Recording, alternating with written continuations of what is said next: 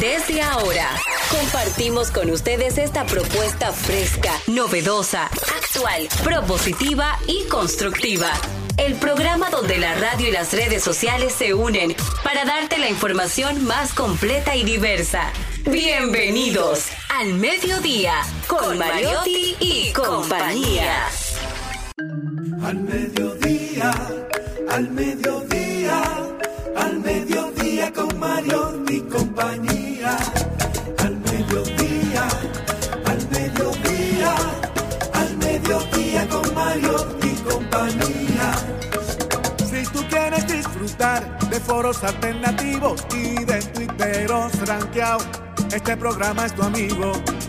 Tu revista meridiana para el talento una vía, para radio y redes variadas y con la canción del día. Al mediodía, al mediodía, al mediodía con Mario y compañía.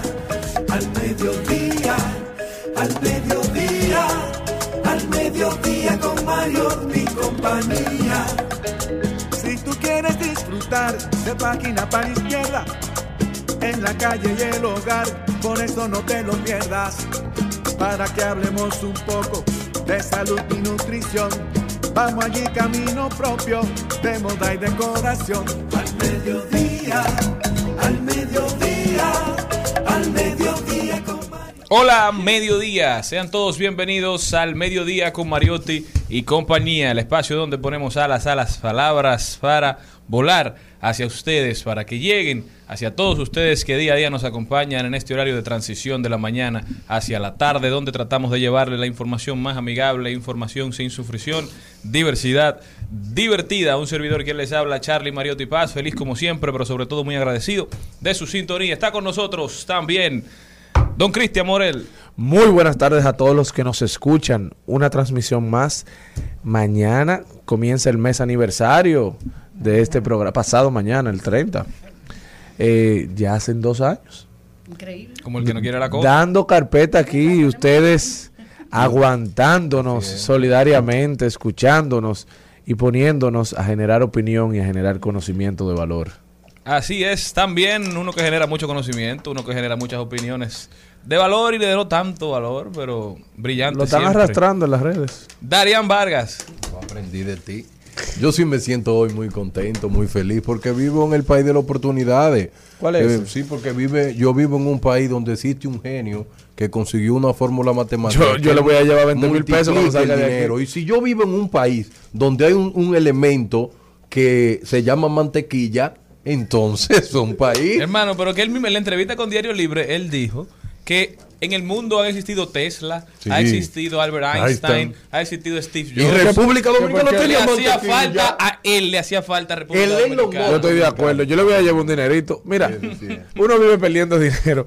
Y si mantequilla promete multiplicarlo, lo que hay que llegar es temprano antes que se explote Sí, la bomba. se explote la Bueno, yo espero que usted también vaya allá donde lo, lo- lo tranquen después. A, A visitarle, claro. Jenny aquí no está con nosotros. Muy buenas tardes, señores. Gracias por estar en sintonía. Hoy es un día muy especial.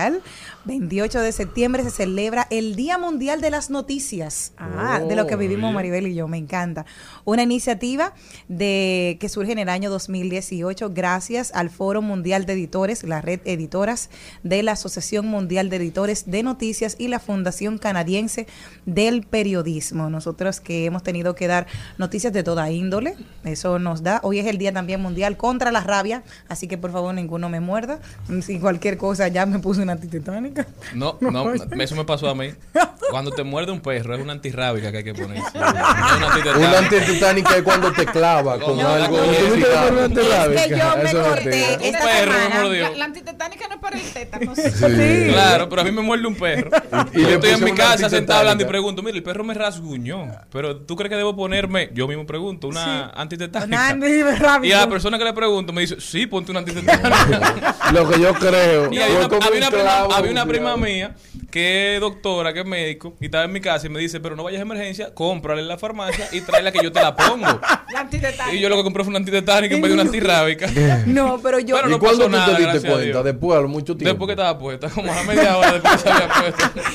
Yo me Eso. corté, yo tuve una cortada. Pero no te va a dar todavía. tétano. No, seguro que estoy a salvo contra el no, tétano. no, no, a mí me, yo me acabo de poner hace dos días una vacuna. Y el perro que lo molió es un perro que está saludable, que ti tiene todas sus vacunas al día. No, a mí Así no, que no, mucho no. cuidado. No, señores, fuera de relajo. Hoy es el Día Mundial contra la Rabia. Una.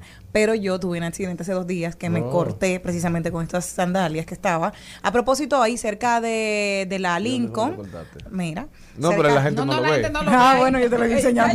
Ahí, justamente, hay, ven esos letreros de pare que Tan son como de que están pastillas. Que está en el medio de la acera, Está- totalmente mal exacto, puesto. está- no, no, estaba como cortado, casi a ras de suelo, pero no ras de suelo. Yo tropecé con ella y me corté de una manera horizontal cerca de mi dedo pulgar. Atención, Carolina, Y sola, y sola, ya tú sabes ahí. Entonces, gracias a. Dios, pasó un muchacho que trabaja eh, con mi, con- en mi edificio. Y me dijo, Jenny, ¿qué tú hacías? Y yo, me corté. Entonces, se ven, sube y me llevó a mi ¿Y te- casa. Pero mi mamá ¿Ya me ¿Te dijo subió de brazo? no, yo sub- subí yo a su carro y su vehículo me llevó. Mi mamá lo que me dijo es que me, te- me tocaban dos puntos y yo no me los puse. Maribel Contreras en esa misma línea, ¿verdad? Con esos dos puntos que le faltan a Jenny.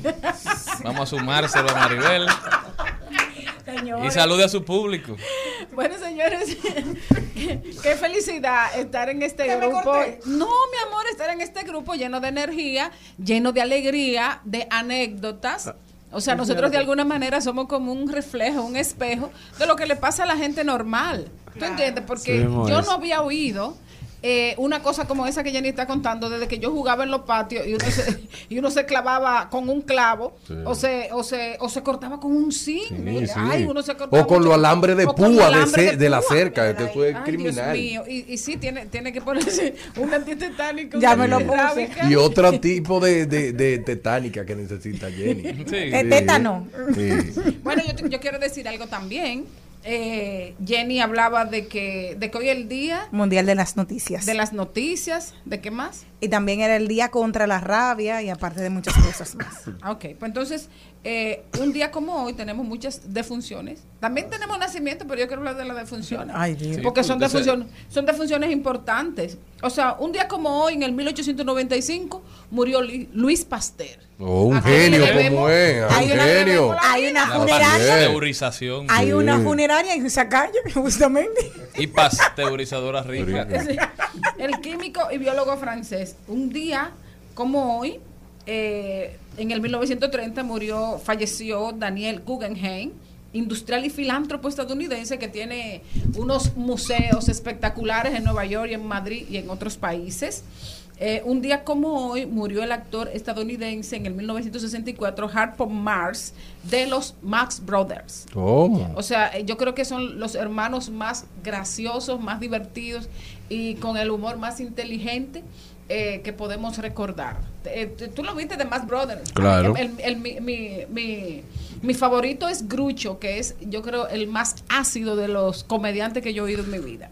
Entonces también en el 1970, un día como hoy, murió John Dos Pasos, un novelista eh, estadounidense de, de culto.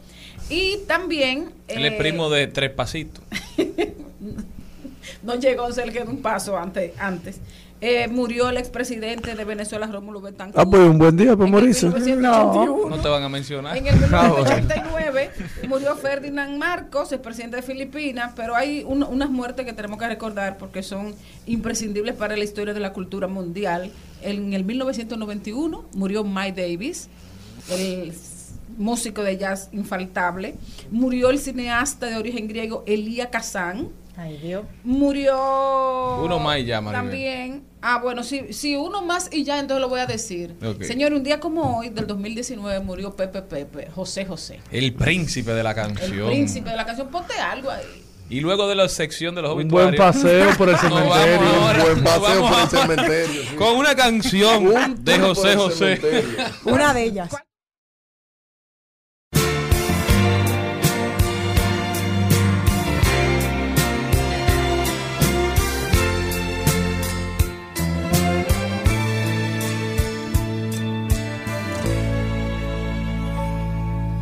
Me dices que te marchas y mi mundo se derrumba.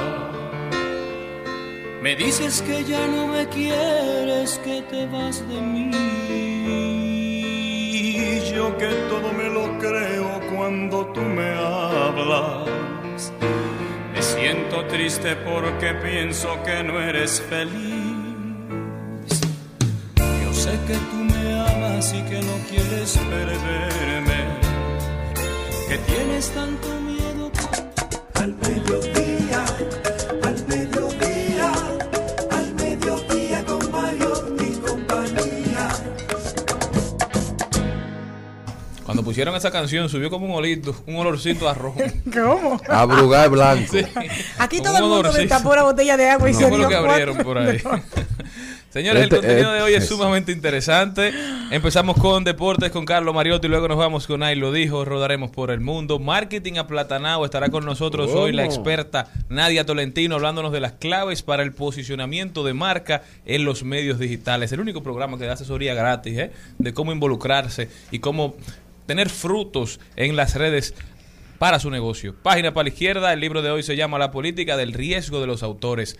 De Riorda Mario, Conrero Sofía y Fontana Silva. Esto es a raíz de que cada vez se producen más fenómenos extremos que provocan desastres de todo tipo. ¿Qué nos trae? ¿Cómo prevenirlos? Si es posible prevenirlos, eso y mucho más es lo que trata este interesantísimo libro. Vamos allí. Hoy les recomendamos un lugar súper especial para reconocer, para recorrer en familia, parejas o grupo de amigos.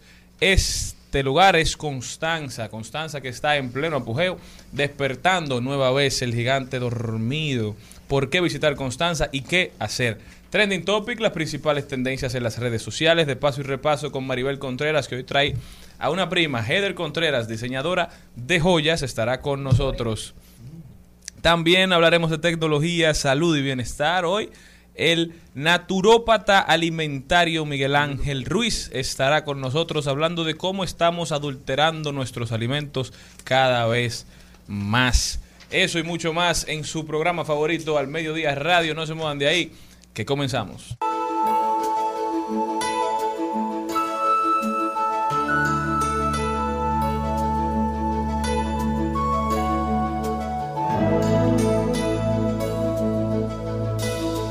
Eso que tú me pides es imposible. Yo sé que no he nacido para rey ni para príncipe. Tú quieres admirarme, te has confundido. No sirvo para estar en un altar ni ser tu ídolo. Recuerda cuántas veces te lo dije, cuántas veces te advertí. Soy así, así nací así me De verdad, de verdad tú te vas a morir así Sí. también. Eso O sea, soy así, así nací y así me moriré. Nunca te engañé por pariguaya. Nunca te mentí, lo sé, por pariguaya. Nunca lo negué por pariguaya. Cada quien da lo que tiene. Jenny, eso habla muy bien de ti. No te arrepientas de lo Qué vivido. pena le tengo yo al sacerdote de Monteplata que ha tenido que oír todas esas confesiones sin, Lo cambia, derecho, lo cambia sin derecho a salir huyendo. Ponme ahí No. brecheo digital que nos vamos con ¿Tú sabes Darían cuándo fue la Vargas última vez que yo me confesé, lindo? Ajá. El 1 de diciembre Y te prohibieron volver. del año 99. Eso. En Al Mediodía, con Mariotti, con Mariotti y compañía. Te presentamos Brecheo Digital. Brecheo Digital. Sí, sí, Darían Vargas con nosotros. ¿Qué tenemos para hoy, Darían? Mira, yo por un lado estoy feliz con este tema y por otro lado triste, porque yo soy así, bipolar. Sí, y lo Vivo en una montaña de Tú emociones. eres así como el ministro de Educación. Si tú De eso que voy a hablar. Sobre, yo lo que me pregunto, si no hay espacio en las escuelas físicamente, ¿verdad que sí? ¿Hay espacios virtuales?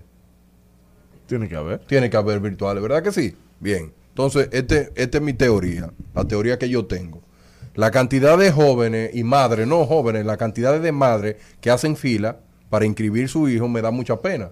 Porque en los videos le preguntan, yo no tengo dónde llevarlo. ¿A dónde, ¿Qué hago ahora? ¿A dónde lo llevo?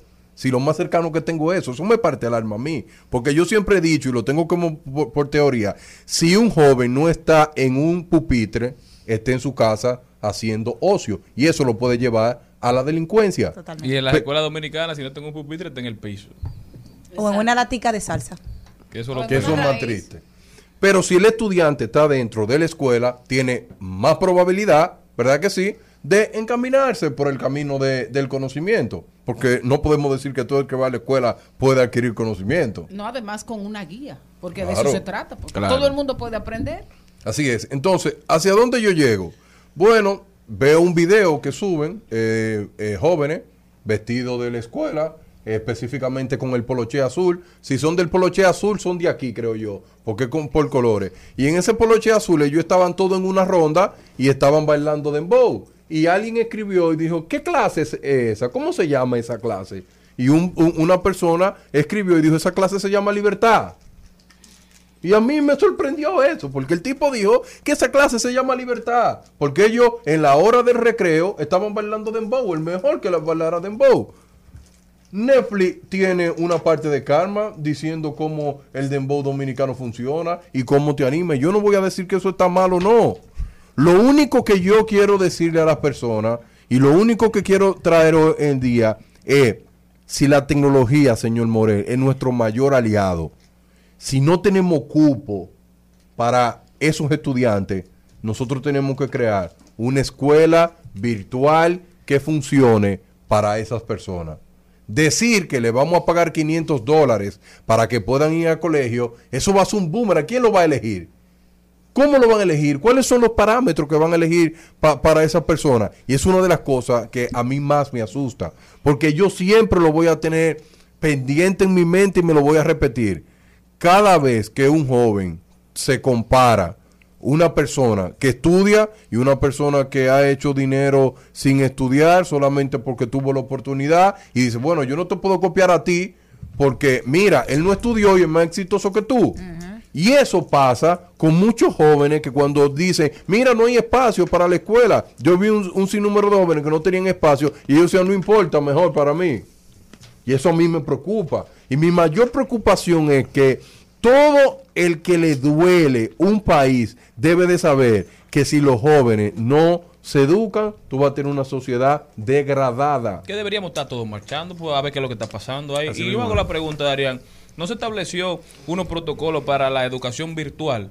El, el año tan, a- tan cerca como el año pasado, es decir, hay unas tablets que se compraron, hay un currículum que se desarrolló, entonces quizá los niños que no tienen la posibilidad de acceder a la clase de manera física por la falta de, del, de mobiliario, digamos, Sí. por la falta que, que presentan las infraestructuras físicas, deberían entonces quizá facilitarle una forma de acceder a la clase de manera De virtual. manera virtual, a lo que se No fue eso lo que hicimos, no fue un eso Claro. el presupuesto del año pasado completo. Y en vez de darle 500 dólares por estudiante, que ve que en esos estudiantes meritorios lo llevan a escuelas privadas, a colegios privados. Entonces Correcto. habiliten con espacio. porque también eso es, es otra cosa que no se ha explicado cómo es que se va a hacer, si son 500 dólares únicos, si son 500 dólares mensual. Ahora los papás no ¿Cuáles quieren que le entren a los muchachos por los 500 dólares. Eh, otra cosa, cómo tú vas a fiscalizar de que se use el dinero para las escuelas. Son muchas oscuridades que uno no entiende qué está pasando y, y todas esas lagunas que se que se que crezcan y que se establezcan hoy en la educación dominicana la vamos a seguir pagando durante los próximos 15, 20 años. Y yo siempre voy a, te- voy a decirle a la población lo siguiente, que es una de las cosas que yo más quisiera que todo el mundo entienda. Mire, usted se preocupa por llevar a su hijo, ¿verdad? A inscribirlo a una escuela. Y tú sabes que en República Dominicana, por el caso de los casos de los haitianos, dicen, mira, pero que hay muchos haitianos en estas escuelas y están teniendo los cupos de nosotros. Señores, que la cantidad de jóvenes que tenemos en República Dominicana es enorme. Y la cantidad de aulas que se construyeron, al principio decían, eran demasiadas, pero hoy nos dimos cuenta que es necesario tener muchas aulas. ¿Verdad que sí? Pero yo lo que quiero es aportar más a este problema. Y yo lo que digo, tenemos una gran oportunidad de desarrollar una escuela virtual. Pero ¿a quiénes vamos a llevar a la escuela virtual? A los que tengan ahora mismo la computadora, la tableta, acceso a internet y eso que no tienen, darle el espacio a ellos. Da- O que a- tengan sí. la condición. O ¿eh? hacer dos tandas para que los para que las escuelas tengan dos oportunidades de llenar como era antes. como era antes Si hay un lugar donde la tanda extendida no se puede sostener, porque hay muchas personas que no pueden estar, es mejor dividirla. Claro. Y yo lo que creo que nosotros, todos los dominicanos, debemos estar pendientes de este tema. Porque yo no sé, señor Mario Tipaz, si es que la gente común y corriente no puede entender la ne- lo necesario que es para una sociedad tener jóvenes educados. Tenerlos en las aulas. aunque usted critique la calidad de la educación, Siempre será mejor que es nada. mucho mejor que estén en las aulas porque algo queda y por lo general es mucho, porque el estudiante es el que define la educación que recibe en muchos de los casos. Mira, cuando el- usted tiene el hambre, cuando usted tiene el deseo, no importa que el profesor sea mediocre si usted es un excelente estudiante. El nivel de ansiedad se, se escenificó ayer, el- lo que pasó con los diputados y el ministro. Eso solo denota el nivel de ansiedad y de incertidumbre que está viviendo el Ministerio de Educación, porque cuando un ministro se maneja No, así, y eso manda un mal mensaje a la Claro. población. Dice, mira, se están matando. Si esos son los educados. Pero hay que ver más allá de esa conducta, hay que ver qué está pasando ahí que, que tienen ese nivel de irritación al ministro y, y con ese nivel de cuidado, porque no fueron unos desconocidos que fueron a su despacho, fueron unos legisladores. Que aquí el no le de la Comisión de Educación. Y, y fueron, solicitaron una cita como comisión de educación porque tuve acceso a, a la comunicación de solicitud. Sí, no fue una cita de cortesía, aquí los diputados no están para pasear. Entonces, cuando tenemos unos diputados que estaban haciendo su labor de fiscalización, también tenemos que salir en su defensa. Sí, y por eso yo quiero mandarle un mensaje final a los padres, a los tutores y a los hijos también. Yo le quiero decir lo siguiente. Papá, mamá, que me escuchen, yo le voy a decir lo siguiente. No se acomoden solamente pensando que en la escuela donde usted quiere apuntar a su hijo, porque usted no tiene recursos, no hay cupo, muévase. Haga todo lo necesario para que el hijo suyo reciba la enseñanza de cada día. Porque yo le voy a decir una cosa, no se excuse porque no hay tanda, porque no hay cupo, porque tú quieres que tu hijo estudie en ese lugar porque él es el más cerca. Oiga, el lugar más cerca para su hijo es aquel donde él pueda recibir conocimiento para que no esté en la misma posición que usted está hoy. Papá, mamá, esfuércese por llevar su hijo a donde sea. Ojalá la escuela que tenga cupo sea de 70 kilómetros. De 70 kilómetros estará de la cárcel más cercana. Por eso yo le pido a los padres que luchen por él y que siempre estén pendientes a esas cosas. Así que papá, mamá, por favor, no nos quedemos solamente en decir, no hay cupo, no hay cupo. Por favor, luchen por llevar a sus hijos a cualquier escuela.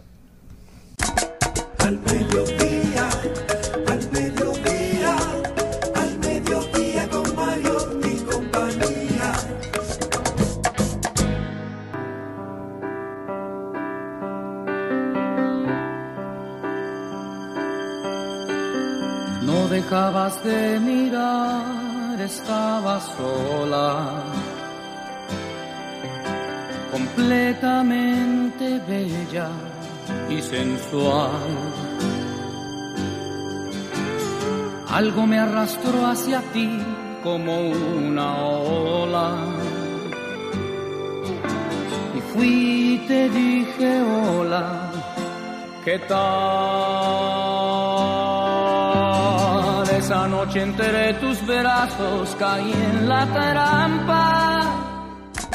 Al mediodía, al mediodía, al mediodía con Mario y compañía. En Al Mediodía.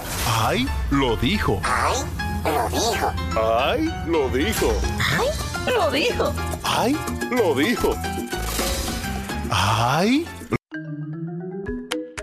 Vamos a ver quién fue que dijo algo, Jenny Aquino. Arrancamos con la realeza. Realmente en las últimas horas ha habido cierto revuelo porque hay una experta en la realeza, Katy Nicole, y ella acaba de sacar un libro que se llama The New Royals o Los Nuevos Reyes, y en la cual reseña una anécdota del príncipe George, hijo de William, el segundo en, en- en la línea sucesora, luego de su papá, y él dice que un día que estaban jugando y estaban entrenando, ya en la línea matadora le tocó y él se detuvo y dijo, mi papá va a ser rey, así que deben ser cuidadosos.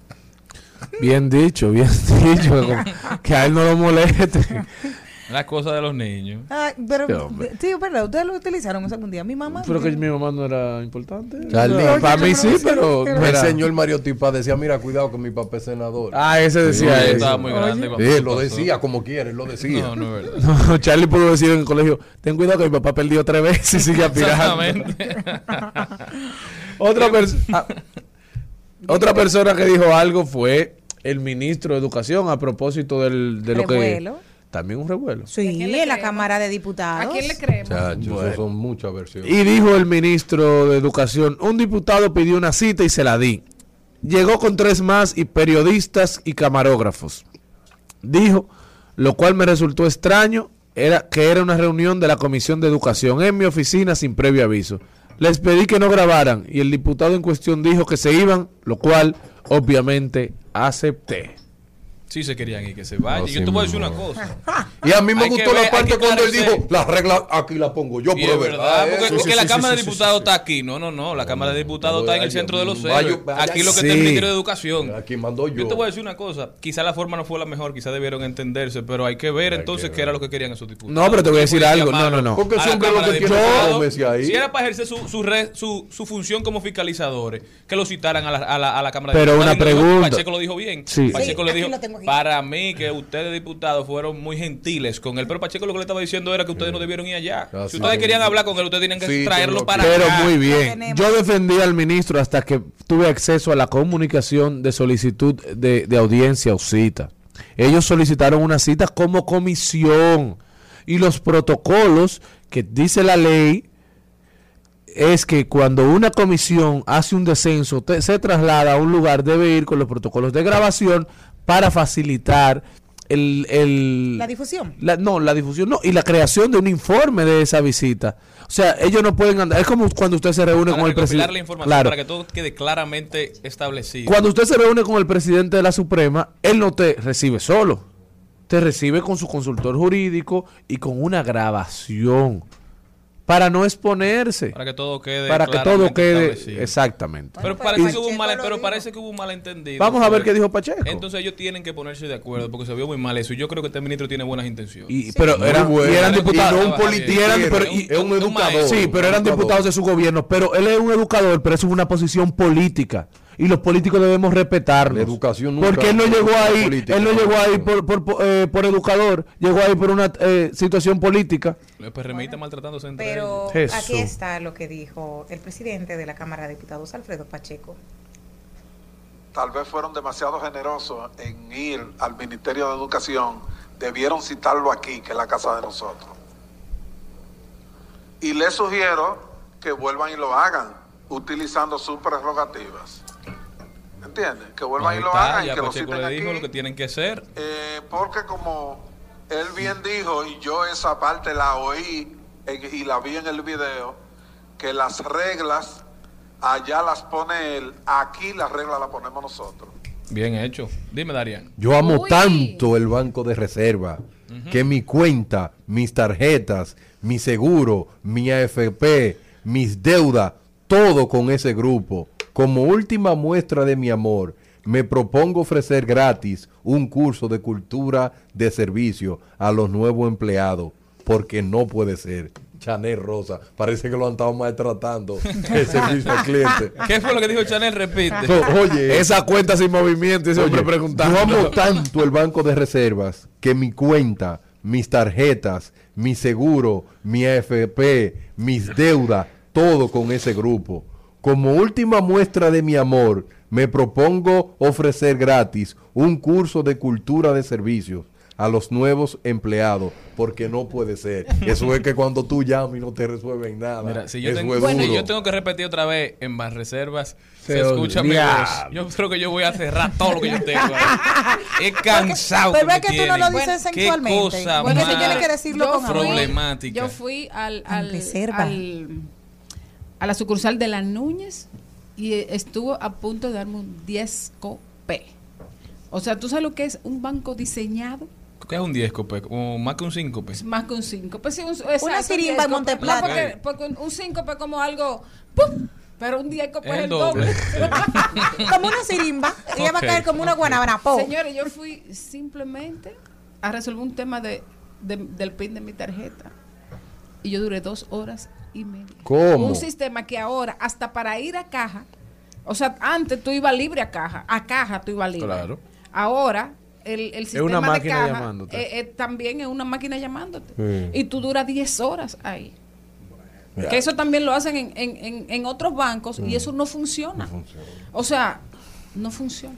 No va a decir más nada. Oye, el Banreserva está haciendo un buen trabajo en apoyo a actividades, en apoyo a sectores Sí, pero que el servicio es Pero lo yo más creo que sí, que, hay que ponerle un poquito de atención a eso del servicio al cliente desde, desde siempre. no, eso no es Pero nuevo. yo creo que Dios Pero hay que ponerle un poquito más de un poco- atención. le pongo un, polo- un poco más sensual. Van reserva, escucha. No, uno tiene que acordarse Una de... pregunta, eh, ellos están pagando aquí en este programa. Sí. Eso Ah, de la gente. pues está bien. Ah, no, pues dilo otra vez que me gustó. ¿Qué fue, Morel? No, no, no. Eh, la verdad, la verdad es que sí, que siempre hay oportunidades de mejora, pero Banreservas en los últimos años ha demostrado que se siente y se percibe como una, como una institución financiera privada, Compo- competitiva. competitiva en el mercado, se ha convertido en una maquinaria de apoyo a los emprendedores eh, y a las actividades culturales Bueno, del eh, lo, lo más del importante país. que ha logrado el Banreservas es ser un banco en el que la gente confía. Así es. Y que no, y que no lo asocia con, Con el algo que Estado. se, con, con el estado de algo que se va a caer. Yo o de que algo quiero- que alguien va a manipular. Yo lo que quiero que se logre es que en más reservas se escuche mi voz una sola vez.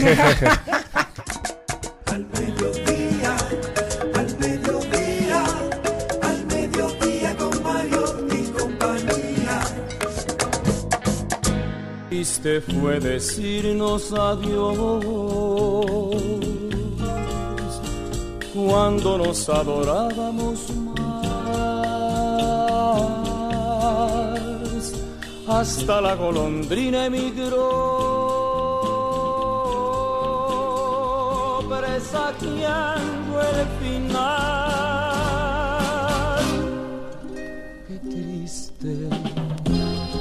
Luce todo sin ti.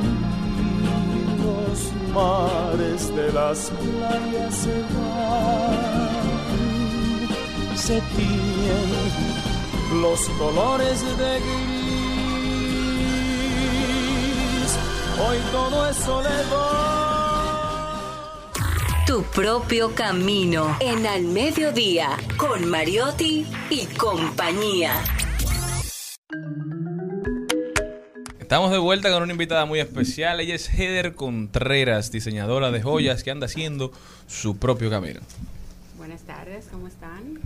Buenas bien, bien, tardes. felices de tenerte aquí con nosotros, Heather. Me dijeron a mí que a la primera pregunta. Entonces, en, en camino propio, yo voy a empezar por preguntarte, ¿desde cuándo eh, tú empezaste a incursionar en el tema de los negocios? Eh, bueno, en el tema de los negocios, pues desde siempre, porque al ser hija de comerciantes eh, de Monteplata, eh, siempre he tenido mi negocio o, o la iniciativa de tener negocios, pero en el tema de las joyas co- como tal, yo tengo desde el 2008-2009.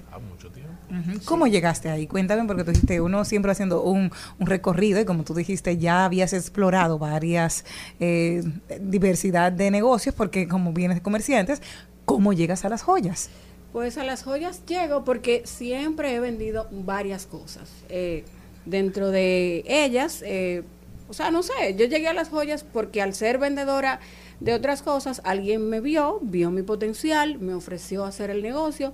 Yo vi bien hacerlo, lo comencé a hacer. En el, en el proceso eh, me vi eh, encontré joyas que funcionaban, otras que no funcionaban. Yo siempre he cuidado mucho la calidad de las cosas que vendo porque al final eso me garantiza el retorno de mis clientes. Entonces ahí lo fui haciendo, lo fui haciendo hasta que llegué a Skilus, eh, Skilus RD. Eh, Skilus es una franquicia internacional eh, que funciona en el país hace, pues pienso que más de 20 años. Eh, Venecio Ochoa, su dueña, me da la oportunidad de hacer el negocio. Eh, cada vez fue siendo mejor la oportunidad, las piezas se vendían sin problema, la gente no se quejaba por las piezas, pero ¿qué pasa? Que yo tengo una clientela de clientes, o sea, mi clientela es amplia y es, hay personas que me, que pueden, tú puedes tener lo mismo que yo y vienen donde mí. O sea, yo tengo fidelidad, realmente Ah, es la palabra. lindo. Entonces, eh, comenzó a pasar que la gente me comenzó a decir, pero si este collar que yo tengo, tú me le pones una estrella más para arriba, por decirte cualquier cosa. Customizado. Entonces, exacto. Entonces ahí comenzó a pasar que la gente comenzó a pedirme cosas exclusivas, cosas eh, propias para ellos, que fácilmente otra persona te la veía, pero eres tú que la tienes. Entonces ahí ya se da el tema de la exclusividad. Entonces el año pasado eh, ya era más recurrente el proceso de que la gente me pidiera cosas exclusivas. Y mi hija mayor me dice, mami, pero ¿por qué tú no haces una colección tuya? Porque al final, como quiera, tú estás diseñando. Y yo, ah, yo como que me llamó la atención y es verdad, al final como quiera lo estoy haciendo. Entonces ahí eh, ella me dijo, pero sí, mira, el Larimar, que es nuestra piedra nacional, eh, a to- todo el mundo quiere tener Larimar. Entonces ella me dijo, hazte una colección, eh, ponle del mar, ponle el nombre de las playas del país. Señores, yo no les voy a explicar lo que pasó ahí. Eso fue un boom, la gente se volvió loca, las piedras se reprodu- las piezas se reprodujeron, se reprodujeron y se siguieron reproduciendo. Entonces, ¿qué pasó?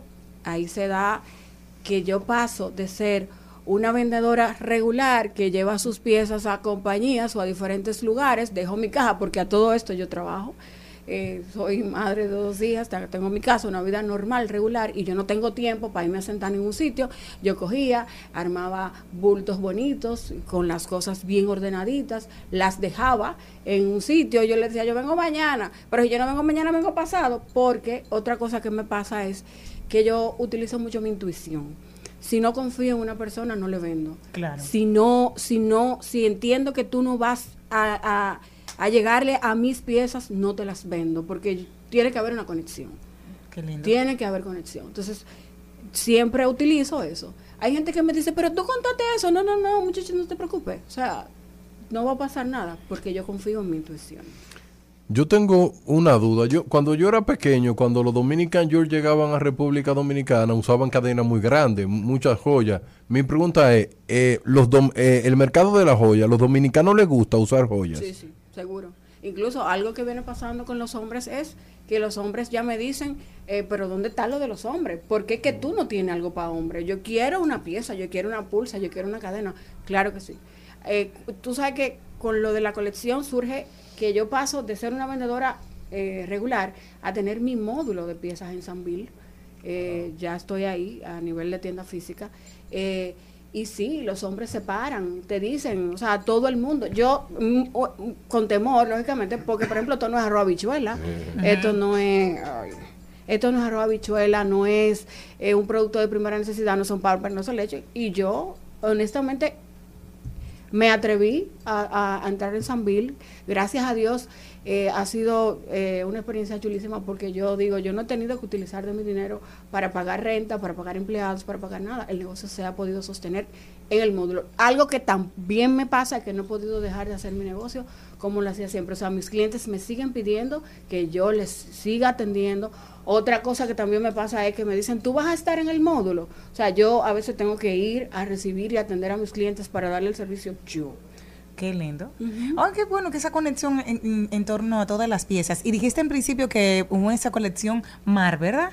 Del O- mar Del mar, perfecto. ¿Cuántos y qué otras han venido luego de ahí? Porque claro, no se detuvo, como tú dijiste, aquí se está vendiendo y se está picando, déjame ir ahora por tierra, déjame ir por aire, déjame ir por fuego. Cuéntame un ching más Si de lo tú otro. supieras que en un viaje el año, no sé si fue a principio de año o el año pasado, en un avión yo comencé a ver el mar y digo yo, yo voy a, y comencé a anotar tierra, fuego, aire, no lo he desarrollado. horóscopo de Cristian. Pero, ajá, pero es probable que pase en algún momento.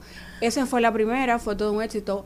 Hoy, gracias a Dios, en la noche de hoy lanzamos la segunda. eh, se llama... Gracias, gracias. Lanzamos la segunda, se llama Nefer. Eh, es inspirada en la cultura egipcia. Nefertiti. Eh, si tú supieras que no es por Nefertiti. Ay, pero un amigo Porque llama Nefer. Nefer significa belleza Ah. en Egipto. Entonces, eh, sí, me ha pasado que en el proceso la gente piensa que es por Nefertiti, Sí. que sí, sí es mi reina favorita por, por su importancia, por su imponencia en la cultura, pero es por eso. Esta noche lanzamos la segunda, esperamos en Dios que guste tanto como la anterior. Ha sido todo un reto para que, mí. que- que, am, cuando tú te planteas hacer una colección inspirada Ujú. en, en la cultura egipcia, ¿qué cosas nosotros podemos encontrar en esas piezas que me digan de que, bueno, esto tiene que ver con Egipto? Bueno, eh, por la anterior ya estudio, yo estudio la cultura, estudio sus colores, sus formas, sus costumbres. Entonces aquí vamos a encontrar de todo un poco, vamos a encontrar color de la cultura, vamos a encontrar formas de la cultura, vamos a encontrar elegancia, vamos a encontrar un o sea, y es combinado ¿Cuáles son lo- lo- los colores egipcios? el naranja o, o los colores así fuertes, tierra azul intenso, verde intenso, el dorado por supuesto, eh, blanco en algunos casos, así, más o menos. Por ahí vamos. Ay, pero qué Eh, entre las piezas que tenemos, ¿qué tipo de, de joyería? ¿De qué se trata? Eh, se trata, por supuesto, de collares o cadenas, que es lo que más sale. Eh, tenemos aretes también y un solo guillo, porque es un tema de, como es inspirada y la cultura demanda de algunas cosas, para hacerlo en una línea eh, muy, o sea, que vaya con mi marca, yo tuve que cuidar mucho los detalles, pero guillos, aretes y cadenas. ¿Qué, qué tipo de piedras? Eh, piedras naturales, pre- piedras preciosas pero naturales. Y también tengo, cuidé también eh, mantener eh, o cuidar nuestro país y hay algunas que tienen larimar. Oh, Bueno, y por ahí viene Navidad ya, una persona que quiera hacer un regalo o para simplemente agradar a su esposa, porque todavía, como nos ha explicado, no hay piezas para hombres, a su esposa, a su novia, a una hija. ¿Cómo puede tener acceso a las piezas de la colección pasada y de la nueva? Eh, las piezas están, van a estar disponibles en mi módulo en Sanville. Lógicamente también tenemos eh, ¿En qué nivel está el módulo? en el nivel Kennedy, primer nivel. Primer nivel. Eh, también a, a través de, pues, de nuestra página, de HC Exclusive, arroba, oh, perdón, de HC Exclusive, a través de Instagram, las redes sociales. Y algo que yo tengo, que siempre lo pienso, digo, la inspiración de la persona surge de forma natural. ¿Tú estudiaste lo que hace? Para nada. Para nada. Para nada. Soy. Bueno, no, tú no estudi- tú estudiaste. No, pero bueno, no lo- pero no la para joyería, colección, dice. pero yo no estudié ingeniería, eh, joyería y mucho menos diseño. O sea, yo soy mercadóloga de profesión, yo mi maestría es en gestión educativa, yo trabajo en salud y diseño piezas. Increíble. Entonces, alguien le habla y, y te traduce lo que tú tienes en la mente. Un joyero. Eh, bueno, yo diseño Sí. bocetos, dibujos. Mi hija se ha reído de mí muchísimo porque son dibujitos como los Sí. niños en la escuela. Porque no sé hacerlo de otra manera, honestamente. Pero sí, Esquilus me lee bastante bien. Bien. Eh, aquí Wow. yo estoy bastante agradecida de ellos porque es que yo voy, le llevo el dibujo y ellos me leen exactamente lo que yo quiero. Sí. Un ejemplo claro de que lo que hay que empezar, de que uno tiene que llevarse de, poder, ¿eh? de la intuición, de lo que tiene adentro, de hacer lo que le gusta, de hacer lo que ama, sin necesariamente descuidar su fuente de ingreso primaria, ¿verdad? Una, Exacto, una manera de, de emprender bastante, digamos, conceptualizada. Felicidades, de verdad. Gracias. Y te auguramos muchísimo éxito. Repetir, las piezas están disponibles en el módulo en Agora Mall, en el nivel Kennedy. No, no, Sanville. En Sanville, van perdón. ajá, las piezas van a estar disponibles a partir de esta noche. No están todavía, porque la- el lanzamiento de la colección es esta noche. Y es en Sanville, en el nivel Kennedy. Primer Y en las redes sociales, ¿cómo? Arroba HC Exclusive. Muchísimas gracias a Heider Contreras por haber estado con nosotros, de verdad. Una dominicana, una monteplatense, que está haciendo camino propio. Al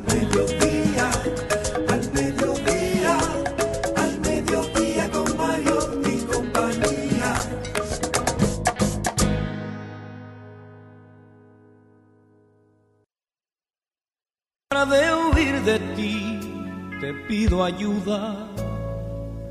Mira si me has hecho enloquecer, que en lugar de aborrecerte, te deseo. Vamos a decirnos la verdad, tú te aprovechas de mí y yo te amo. Vamos a decirlo de una vez, ¿cómo puedes tú ser libre mientras yo soy de la cárcel de tus besos, de tu forma de hacer eso, a lo que llamas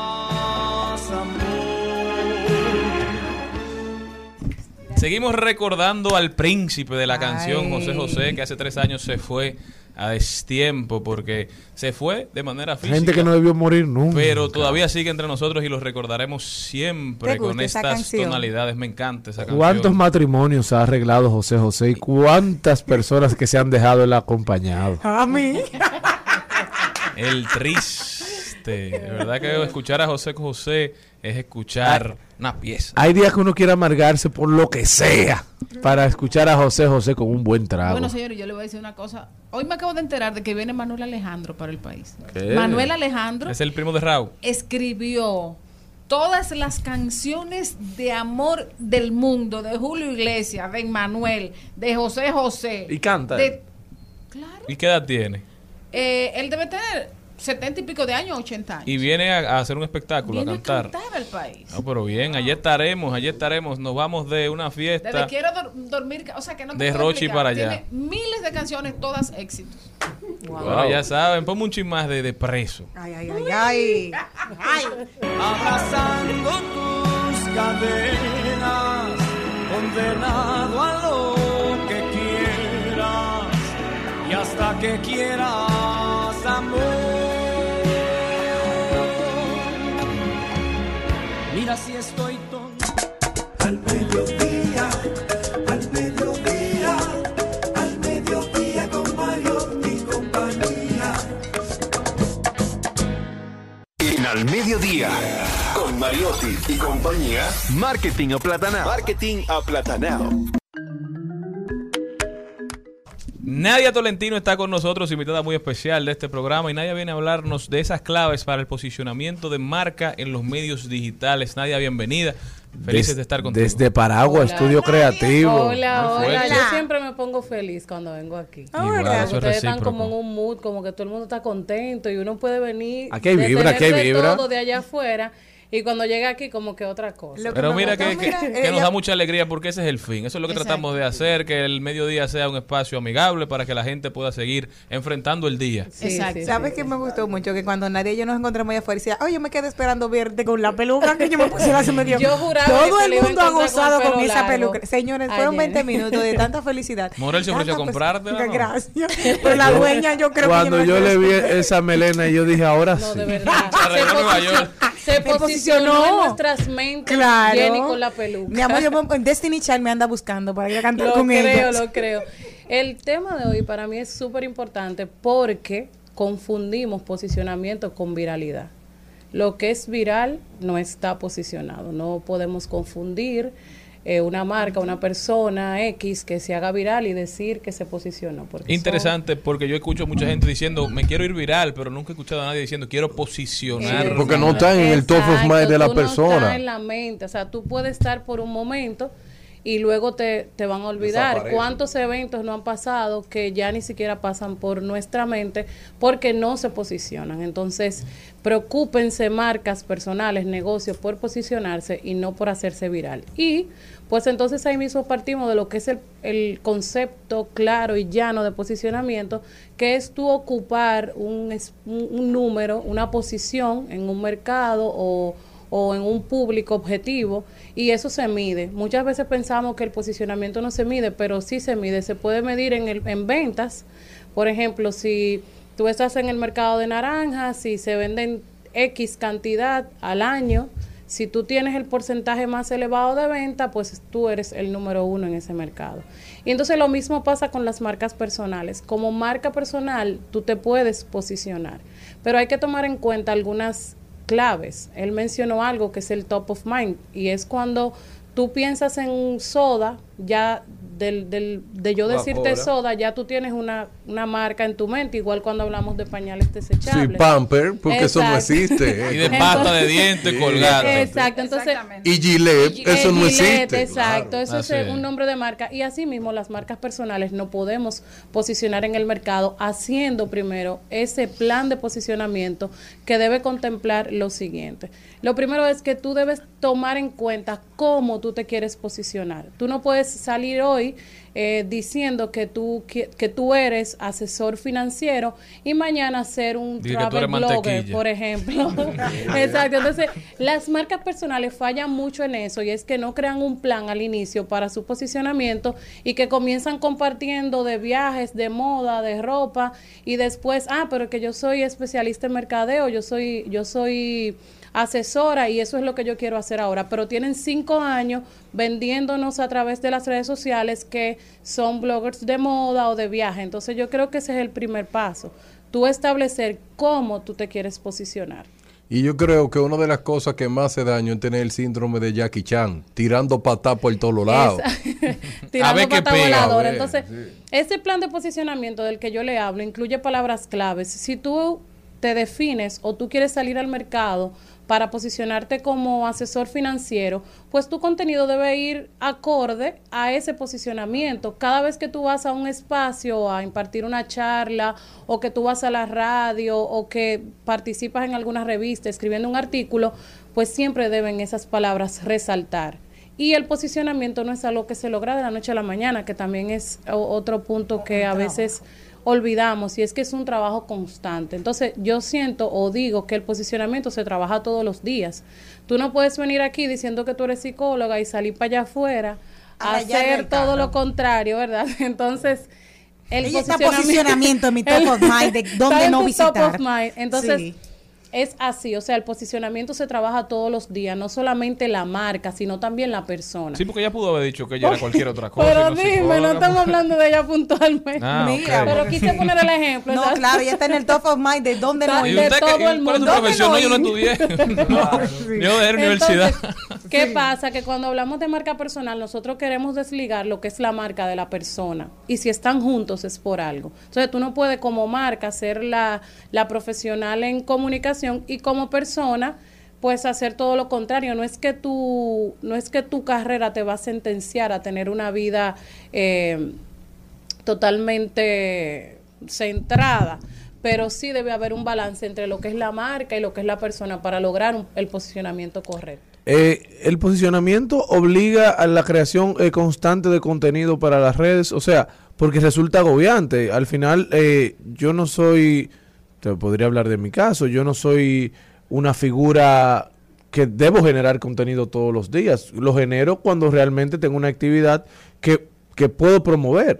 Pero a veces muchos asesores te dicen, tienes que generar contenido Hay que estar constante, hay que estar presente en las redes, la gente quiere saber tu día a día, pero es que yo no soy figura No de te- televisión. No te obliga a la creación de contenido constante, pero sí a la participación constante. Y cuando te hablo de participación constante, es como tú dices, yo estoy en una actividad y cuando estoy en esa actividad es que comunico, pero en esa actividad, aunque tú no, le, co- aunque tú no lo comuniques, tú estás posicionándote en ese grupo de personas donde tú estás con el cargo que tengas o con la acción que estés haciendo. Entonces no es comunicación constante o, o creación de contenido constante, sino participación constante. Y en esa misma línea, le pedimos que no se muevan de ahí. Volvemos después del cambio para seguir elaborando sobre qué es participación y qué es presencia y posicionamiento en las redes sociales.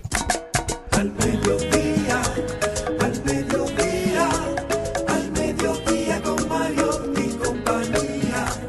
¿Qué le ha pasado? Que la encuentro pensativa, ante todo indiferente, preocupada y distraída. Si la miro fijamente, no sostiene la mirada como si temiera verse por sus ojos delatada.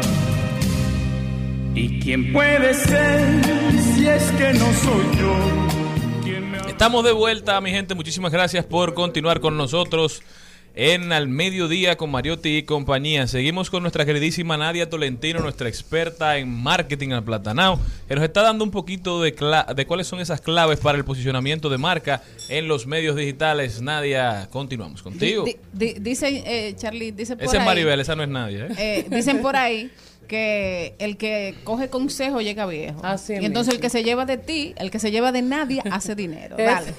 No, Me gustó, me me gustó encanta. Y sobre todo quería preguntarte algo a, propósito de lo, antes de irnos de la pausa. Y era tú decías, no podemos despegar la persona de, de, mm, De la marca. De la marca. Es agobiante. Pero ¿qué pasa? Hay un ejemplo, no todo el mundo tiene la facilidad de... O la destreza. Eh, no, bueno, sí, o la facilidad, porque en principio tú tienes que mostrarte quién eres tú, para tú, para que la gente te conozca. Tú tienes dos O por partes. lo o sea, menos que tú haces. O sea, dos que tú- cosas. que te hace diferente. a Porque yo te digo, una- al- a, mí me han pasado con comunicadores, un ejemplo. Yo había una persona muy, muy, muy seria, demasiado seria. Se me vendió siempre así. Cuando quiso ser un poco más relajado, yo no lo acepté.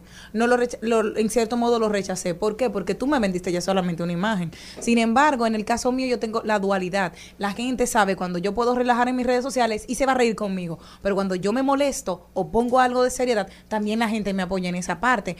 Soy yo, sigo Eso es siendo que yo. pasa, que pero que como, como no está el éxito donde puede haber el fracaso. Ahí. Como les comentaba, no hay que crear un personaje para posicionarse.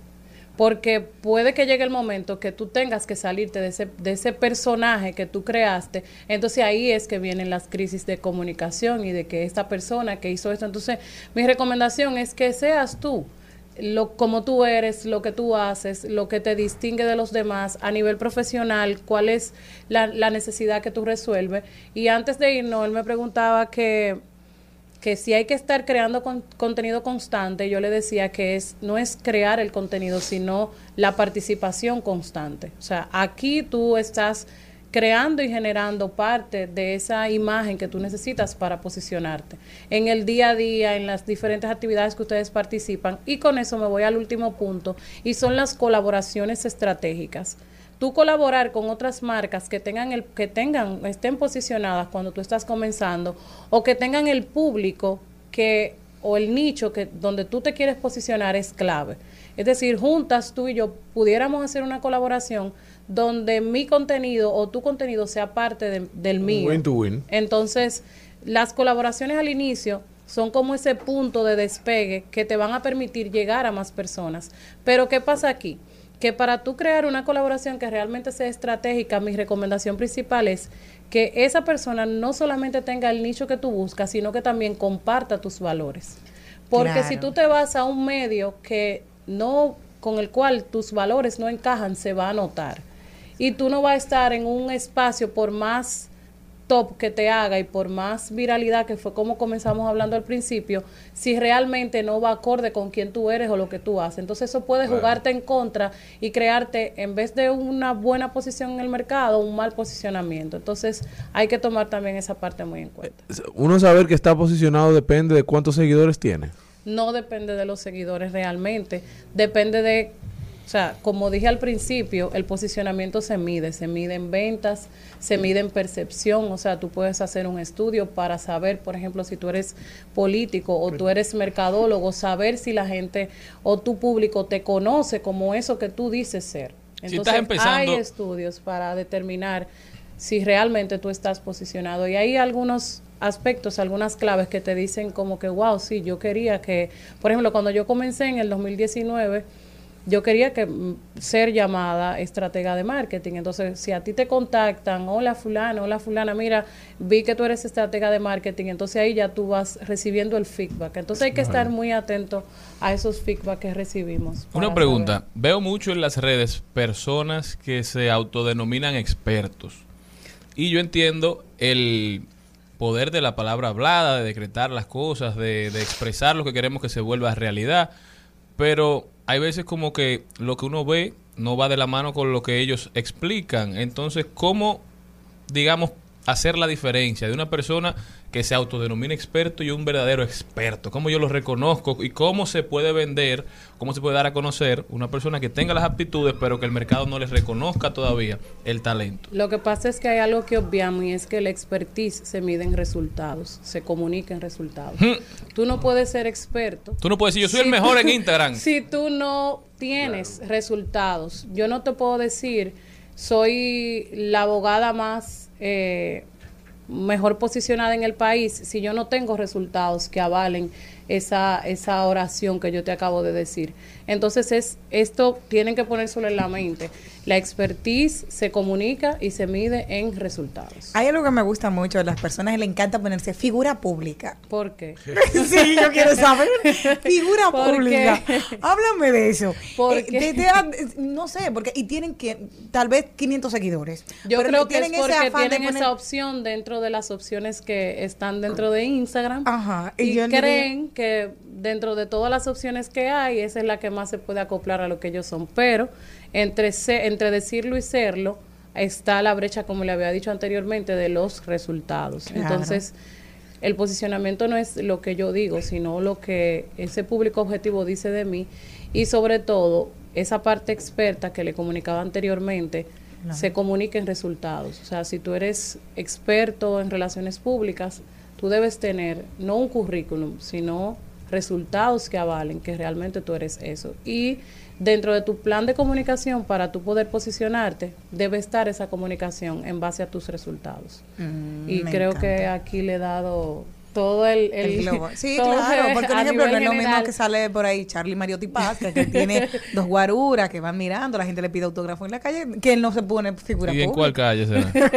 Brillante, Nadia, como siempre, muchísimas gracias. De verdad que hemos aprendido muchísimo contigo. Este segmento siempre trae noticias sumamente interesantes y un, digamos, un manual de cómo hacer las cosas bien hechas. Nadia Tolentino estuvo con nosotros. Nadia, ¿cómo puede la gente continuar esta conversación contigo? Pueden mis redes sociales, Nadia Tolentino, tanto en Instagram como en Facebook, también las redes sociales de Paraguay Estudio Creativo y en mi podcast que se llama Estratégicamente Hablando, lo pueden escuchar en Spotify, en Apple Podcast y Google Podcast. Muchísimas gracias, Nadia. No se me van de ahí que nosotros continuamos. Venimos con Deportes. Al mediodía, al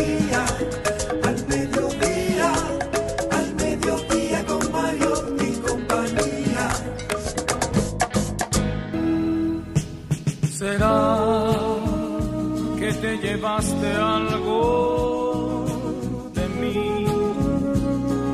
El día que te fuiste, ¿será que estaba acostumbrado a ti? Por lo que yo estoy triste. ¿Será porque la noche es larga? ¿Será la noche es fría? Al mediodía, al mediodía, al mediodía con Mario y compañía. El Al Mediodía dice presente. Dice presente el músculo y la mente. El músculo y la mente. Estamos en deportes.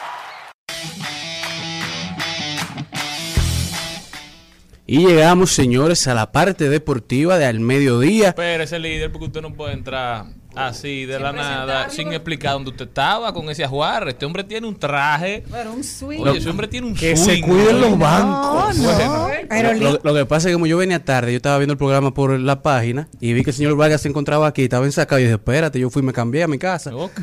Claro, porque... Buena respuesta, A- no a decir mí- dónde andaba. Claro, porque a mí no me pueden tullir. Nunca. Yo vengo todos los días. Tullidor. El que no viene todos los días no puede venir aquí mejor cambio que yo. Nunca. Estamos de acuerdo. El más buen Eso mozo. fue un boche y ¿Y alado. qué fue lo que cambió ese hombre? Eh, él- él- Préstamo.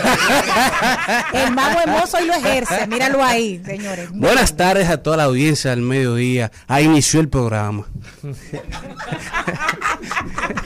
Arrancamos hablando de las reinas del Caribe que se mantienen invictas tras vencer en el día de ayer a Croacia.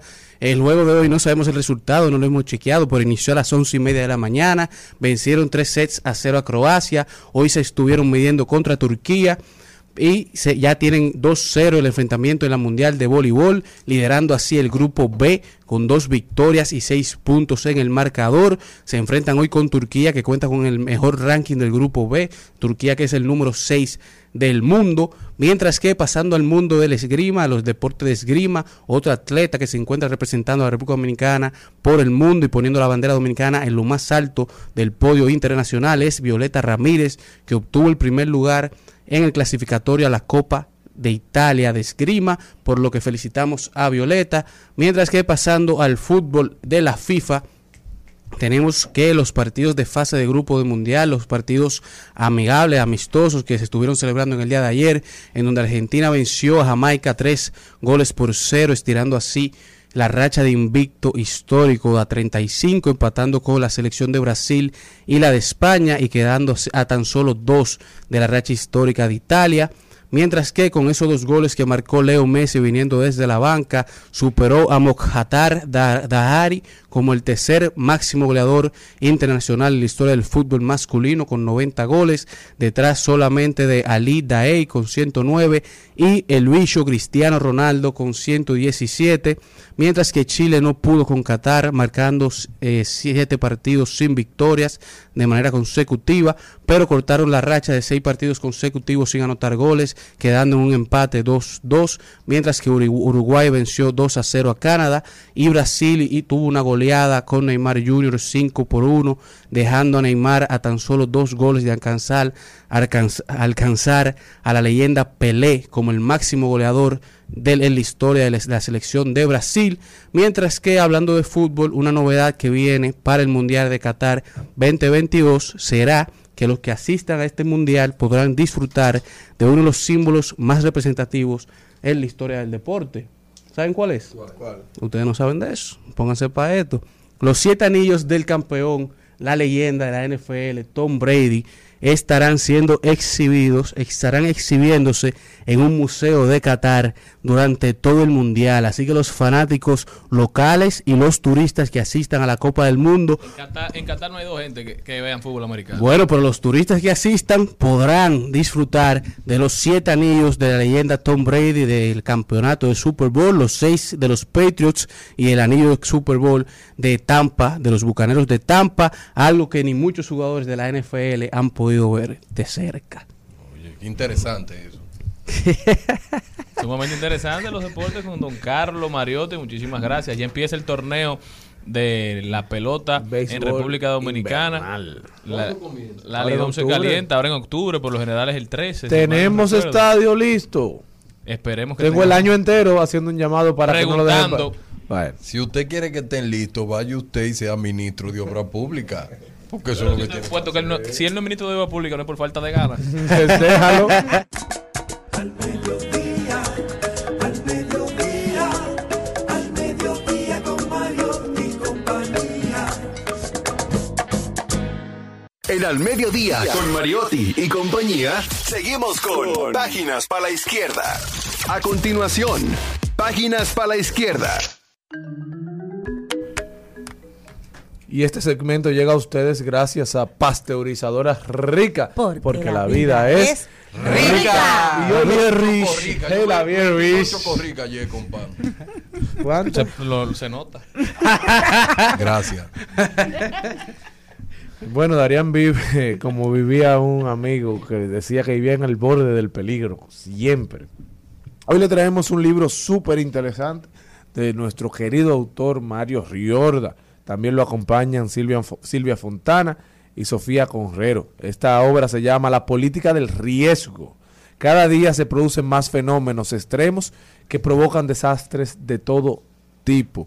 Los desastres ya son una realidad en nuestra cotidianidad y sin lugar a dudas la vida se está estamos viviendo sus tiempos de incertidumbre. El riesgo de desastre se ha convertido en una preocupación mundial, ya que entre finales del siglo XX y principios del siglo XXI eh, personas se vieron afectadas por diversas eh, diversos fenómenos eh, políticos, económicos, ambientales.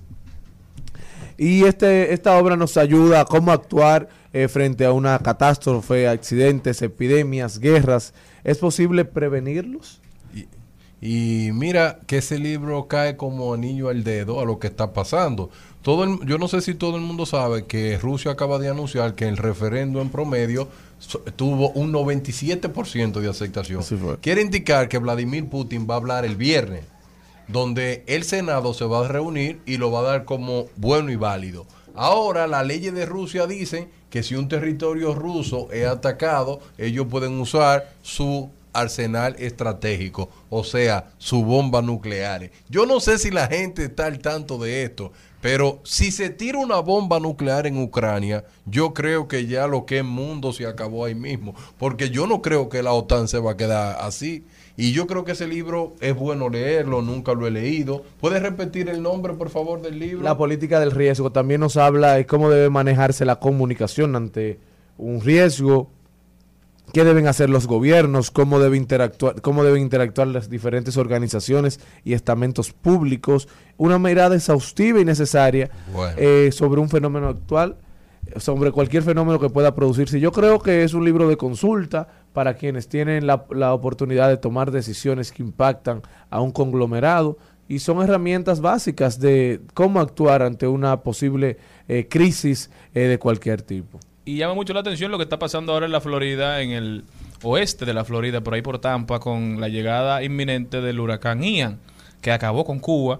Pero en la Florida las medidas que se están tomando, yo he podido ver los videos, he podido ver las entrevistas. Hoy no se está haciendo. trabajando. Hoy no se está trabajando, pero ahí están todas las autoridades y todas las entidades que están puestas para dar ayuda visitando casa por casa, diciéndole a la gente tienen que salir de aquí, están ubicados los lugares de refugio. Es decir, hay un protocolo completo que está puesto en ahora mismo, ese que se está llevando a cabo para proteger la vida de la mayor cantidad de, de personas posibles. Y eso es lo que nosotros debemos aprender. ¿Por qué? Porque la Florida, ahí en esa área de Tampa, hace más de 100 años que no entra un huracán y tienen un protocolo establecido y lo están cumpliendo. Aquí, a nosotros deja de entrar un huracán por 5 o 6 años y nosotros creemos que no va a entrar más nunca. No, nos olvidamos de la da, medida de no prevención cuando somos una población tan vulnerable a estos fenómenos atmosféricos. ¿Y tú sabes cuál es la medida más típica que tomamos nosotros los dominicanos en tiempo de huracán y hacer memes? Y sancocho. Comprar los elementos para un sancocho. Pero yo vi un tipo que regó una nota de voz, decía que si el huracán no entraba, había que devolverle su dinero. ¿Cómo fue que Claro. Él compró una serie de elementos y él dijo que mandó una nota de voz, dijo, compré eh, eh, este ron. Compré esto para un sancocho. Si no llega Fiona, Mi aquí cuarto. alguien va a tener que responderme por ese dinero. Eso somos nosotros. Aquí la gente se decepciona si no cae el agua. Pero yo lo que Sí. compró, él compró para beber y para comer. Ya.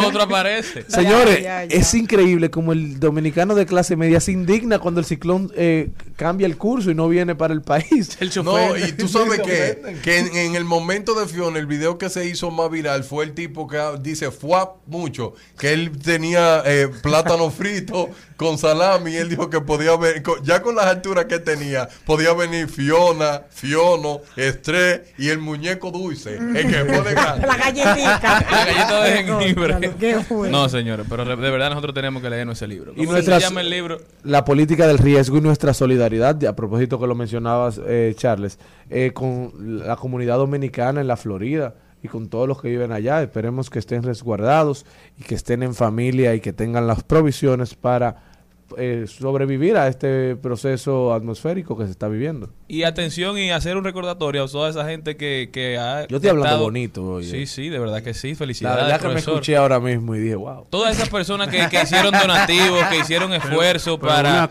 para llevar ayudas a las personas necesitadas, a los damni- damnificados del, de Fiona, aquí en República Dominicana, que sigan, que sigan recolectando, porque de verdad que hay muchas comunidades que siguen as- afectadas. Pero yo creo que han encontrado pobreza que ya estaba también. Bueno, pero todo eso es parte. Entonces, si es necesario este ciclón para que usted done, aprovechelo y siga donando, siga tratando de llevar su granito de arena, que aunque las personas no hayan sido afectadas directamente por Fiona, tienen muchas necesidades. Sí, así está es. pasando hambre. Y qué bueno que el gobierno ha podido poner sus ojos en esas comunidades que eran casi siempre olvidadas. Empatía, empatía.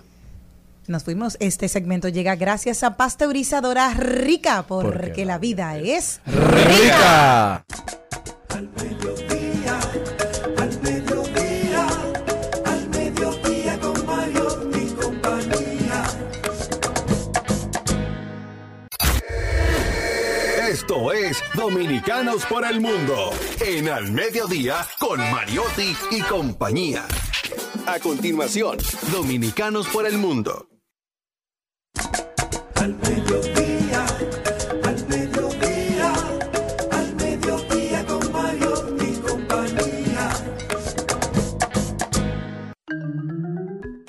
Arrancamos con este rodando por el mundo y me voy a Nueva York. Pesimismo volvió a Wall Street. Dice, el pesimismo volvió en la jornada de ayer a Wall Street después de que James Blair, miembro del Comité del Mercado Abierto de la Reserva Federal, de la Reserva Federal afirmara que la inflación es un serio problema y la FID debe, ser- debe dar respuesta adecuada. Voy a Estados Unidos. Estados Unidos le dice a sus ciudadanos que viven en Rusia, salgan ahora de Rusia. Y le dice que si alguien intenta viajar allá, tampoco viaje. Esto es una noticia que todo el mundo debería de estar estudiando. ¿Por qué Estados Unidos está mandando a salir a sus ciudadanos de Rusia. Esto no es un relajo, esto hay nervio en todo el mundo. Y todavía hay estadounidenses en Rusia. Bueno, parece que sí. Debieron salir hace rato, pero nosotros nos vamos ahora para Alemania, donde un grupo de científicos están haciendo avances sumamente promisorios en una nueva droga, en una nueva medicina para el Alzheimer. Esto, ellos han dicho que se ha detenido o que ha ido un poquito más al paso el declive cognitivo de los pacientes con Alzheimer en un 27% en los últimos 18 meses de la fase final de prueba que ellos está- estaban llevando a cabo. Estas compañías han anunciado que han hecho grandes avances en la lucha contra el Alzheimer y que este estudio le ofrece esperanza a los más de 6 millones de personas en los Estados Unidos y en el mundo que viven con Alzheimer. Así que noticias bastante, bastante, digamos, esperanzadoras. Y, y lo bueno de eso es la forma como puede ralentizar la demencia. Porque tú puedes tener un Alzheimer, pero si tú la demencia es cada vez más lenta, bueno, tú puedes tener mejor calidad de vida. Porque mi abuelo murió con eso, eso es muy triste. Eso, y yo creo que los avances científicos son una cosa bella. Me voy para el- por rodar por el mundo, me voy por Binance. Binance, una de las plataformas más grandes de, de intercambio de criptomonedas del mundo, ha anunciado de manera oficial que estará lanzando un programa global en donde estará educando y formando a todas las eh, instituciones gubernamentales de, de FBI, CIA, lo que sea, para enseñarlos cómo tratar con los crímenes que están llevándose a través de las plataformas de cripto. Usted que es un fanático de McDonald's, McDonald's está en todo el mundo, le tenemos buenas noticias. McDonald's ha anunciado que estará vendiendo Happy Meals para adultos con juguetes de su infancia, con juguetes nostálgicos, juguetes nostálgicos, juguetes que se popularizaron Tamagotchi. hace 20, 30 años. Eso estará haciendo McDonald's. Para que no crea que va a ser igual, el, el Happy Meal traerá o un Big Mac o 10, 10 pedazos, 10 eh, porciones de chicken nuggets, también traerá papas fritas y una bebida y el juguete. Así que si usted recuerda con, Ay. con añoro esos años en los que su mamá, su papá le compraba ese Happy Meal, podrá repetirlo ya con dinero propio y trabajado. Ya yo veo Otra- que aquí van a venir muchos juguetitos Eso de da esos. pena. y yo me voy para Colombia, específicamente Bogotá, que eh, el ayuntamiento, la alcaldía de Bogotá ha tomado la decisión de suplir internet Wi-Fi gratuito a diversas comunidades eh, de, vulnerables de, Bogotá, lo que beneficiará a más de 300 mil familias. Señores, eh, eliminar la brecha digital, digital o acortar la brecha digital es una responsabilidad y una deuda que tienen los gobiernos de Latinoamérica con sus habitantes. Yo creo que aquí la empresa Claro en algún momento dio pasos importantes. eh, En Monteplata una vez tuvimos una iniciativa, se instalaron antenas para llevar Wi-Fi gratis a muchas personas. y aquí en muchos puntos se anunció que había, no sé si dio resultado, no sé si de verdad funcionó. Eh, que, que daban internet por todos los alrededores del Ministerio de Juventud, un momento donde se promovió, en la UA se promovió en algún momento que había wifi gratuito. Sí, y, y una de las cosas que tenemos que destacar, a medida que la tecnología va avanzando, el Internet va a tener que ser un derecho fundamental. Así es. Yo creo que ya estamos en ese punto. Nosotros nos vamos, señores, y volvemos tan pronto Maribel de esta noticia. Bueno, señores, yo me voy para Ucrania. Es peligroso, pero tengo que irme para allá porque hay una situación eh, bastante difícil con Rusia y sobre todo con, con la situación del supuesto sabotaje. Dicen eh, en el Nord Stream 1 y el Nord Stream 2 eh, del, del gas, Suecia y Dinamarca dicen ahora que tienen pruebas contundentes de que esta fuga es parte de un sabotaje. Y no nos podemos ir sin decir, señores, que el huracán Ian ya va en categoría 4 y que ya está entrando desde la una de la tarde en la Florida. Uno ve las imágenes de eso y eso da, da hasta miedo. Bueno, Da hasta miedo. no se me van de ahí que ya nosotros continuamos. mediodía, al mediodía, al mediodía con Mario y compañía. Por más que se busque, por más que se esconda, tú duermes conmigo toditas las noches. te quedas callada sin ningún reproche. Por eso te quiero, por eso te adoro. Eres en mi vida todo mi tesoro. En Al Mediodía con Mariotti y compañía presentamos Vamos allí.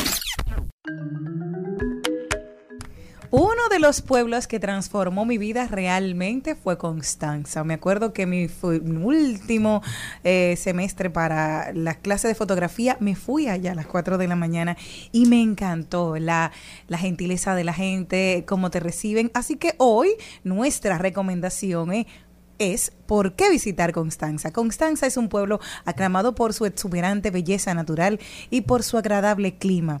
El municipio de La Vega es visitado por quienes disfrutan de aventuras ecoturísticas y paisajes montañosos. Su nombre le fue dado al hermoso valle por haber tenido allí su asiento una reina india del mismo nombre. Esta ciudad es conocida por ser la más fría del país y el Caribe, con un clima templado oceánico, mantiene temperaturas frescas y lluvia todo el año por su altitud y situación geográfica. Ahora, ¿Qué podemos visitar nosotros en Constanza? Les voy a contar, no se me desesperen. Aguas Blancas, que es la cascada más alta de todo el Caribe, y visitarla es una experiencia única. Bañarse por ahí, mi amor, con esa agua templadita, si está con el amor, todo se calienta un poquito más.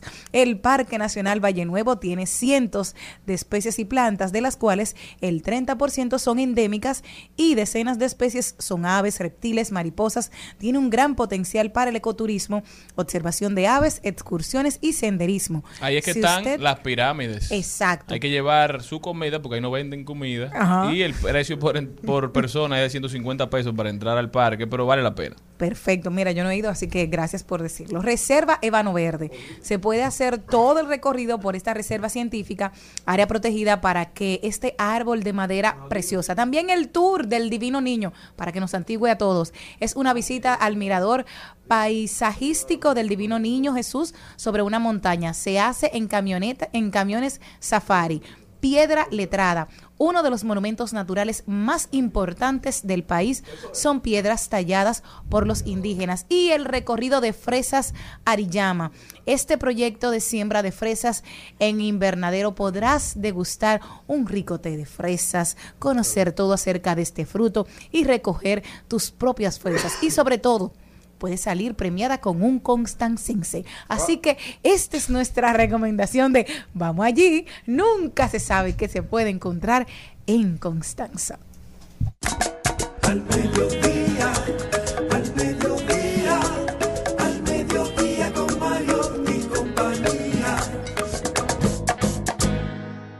Seguimos, seguimos. Bueno, señores, y lamentablemente, sin el bueno, tenemos que tocar este tema. Algo que está pasando en una comunidad muy querida por todos los que componemos este panel en Sabana Grande de Boya. Vamos a hablar de 3.14. Algo bueno que está pasando. Vamos a hablar de 3.14. Ah, El- pero lo más el seguro el señor Carlos Mariotti estaba reunido con él para ser su representante. El pi, ¿verdad? Que el 3.14 es el número que representa este símbolo, un número irracional, porque es un número con extensos números decimales y que se repite sin ningún patrón. Pero si usted va a Sabana Grande de Boya y pregunta por 3.14, seguro le referirán a otro lugar de ganancias irracionales. y tendrá que hacer fila. Seguro que sí. Hay un empresario, él se llama, digamos empresario, ¿verdad? Hay un joven, él se llama Wilkin García Peguero. Él- Alias. Mantequilla. Pero, ¿y Él de el, alias que, el, el alias que le- no lo ayuda con el tipo de, negocio. profesión es contable y él ha descubierto una modalidad de inversión que es tan secreta como la fórmula de la Coca-Cola, así lo ha dicho él, por temas estratégicos, en los cuales se garantiza una rentabilidad que ningún otro negocio sobre la tierra lo da. Y a raíz de esto, Recordemos cómo empezó Mantequilla a hacer tendencia. Mantequilla se hace tendencia con un video que se viraliza en las redes de una señora hablando y diciendo, eh, me dio 500 pesos, ahora le estamos devolviendo un millón de pesos y la señora dice, no, yo no lo quiero, yo te voy a, quédate con el millón de pesos y me, me devuelves dos. Esta es una rentabilidad de un 100% de lo que estaba ofreciendo Mantequilla en ese momento. Luego, en una entrevista con Diario Libre, dijo que no, que eso era un tema para atraer clientela, que él garantiza un retorno de hasta un 10 y un 20% de la inversión que se haga con él, del dinero que se le dé entre 12, 15, 30 días. Hay diferentes planes. Esto está pasando y para mucha gente se ha convertido en la última, digamos, entrega de una edición que en República Dominicana se viene, se viene viendo desde los años 2000, un esquema Ponzi. Así es. O un esquema piramidal. Hay Usted, quienes... usted- lo está difamando a nuestro adorado mantequilla porque usted no sabe cuál es el esquema. No, es lo que está diciendo la gente, porque te digo una cosa y te digo la otra. Hay, hay que hacer la diferencia entre esquema Ponzi y esquema piramidal. El esquema piramidal es en el cual tú estás obligado a buscar personas para ir creando una red. Cada quien busca tres, cuatro personas y ese dinero de esas cuatro personas va pagando Va a la, a la cabecilla, va subiendo en, No. la, en la pirámide. Pero el esquema Ponzi aguanta todas las y el personas que esquema sean. Ponzi es tú das 100. ¿Verdad que sí? Te devolvieron 200. Da 200, ahora 400. Pero cuando tú ves que está poniendo mucho, ahí se cae. Y a mí eso me da risa cuando se cae. Pero todo el que entra al inicio gana dinero. Por eso es que ustedes ven frases. Oigan esta frase. Primero Dios y después mantequilla. ¿Tú sabes lo que es eso? Eso quiere decir Y- y que da- esa gente se siente que se Daría, tiene y si la gente sigue entrando, entonces no se cae. No se cae. Dura mucho tiempo. Dura mucho tiempo y los que entraron adelante Se buscan. van a gozar. Los que entran de último, que le llegó la bolejito, ahí es que ellos van Ah, sí me pasó a mí con- ¿De qué sabor? Con Telefree me pasó así a mí. Yo ¿Y siempre qué- entro de Pero ¿y qué es lo que viene pasando?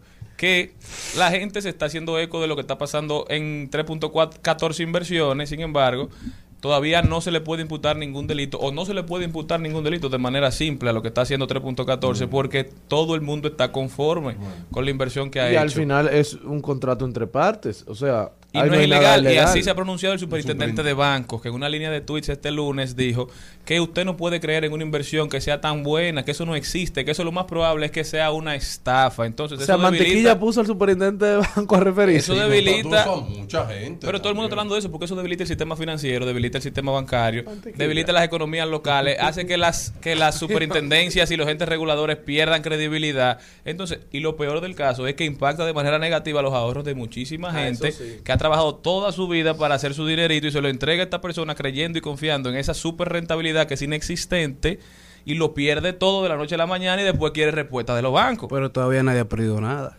Pero es cuestión de tiempo. Eh, señores, cuando usted va a hacer una inversión, usted lo primero que tiene que averiguar es cuál es el retorno de esa inversión, cuál es el riesgo de esa inversión. Y mientras mayor el riesgo, es verdad, mayor será el beneficio. Mantequilla no sabía que usted Pero se quinquilla con él, ¿no? Warren Buffett, que es el inversionista ¿Qué más grande, el, eh, el oráculo de Omaha, históricamente ha recibido una rentabilidad de un retorno de un 14, 15% en todas sus inversiones. Entonces, señores, vamos a hacerle caso a Alejandro Fernández W. Vamos a tomar las medidas necesarias para cuidarnos y cuidar nuestro dinero. Y yo también quiero decirle que si hay problema para elegir el premio Nobel de Economía en el mundo, solamente tienen que trasladarse a la provincia de Monteplata, en Sabana Grande de Boyá, hablar con y ahí está el último genio que ha parido el siglo XXI Charlie, a nivel ¿usted no piensa visitar a Aplauso para Mantequilla? Mantequilla. Sí, eh, eh.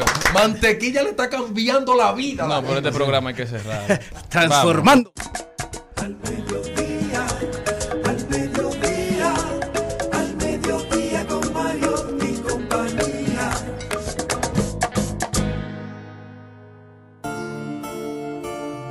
Hasta la golondrina emigró, presagiando el final. Qué triste luce todo sin ti. Los mares de las playas se van,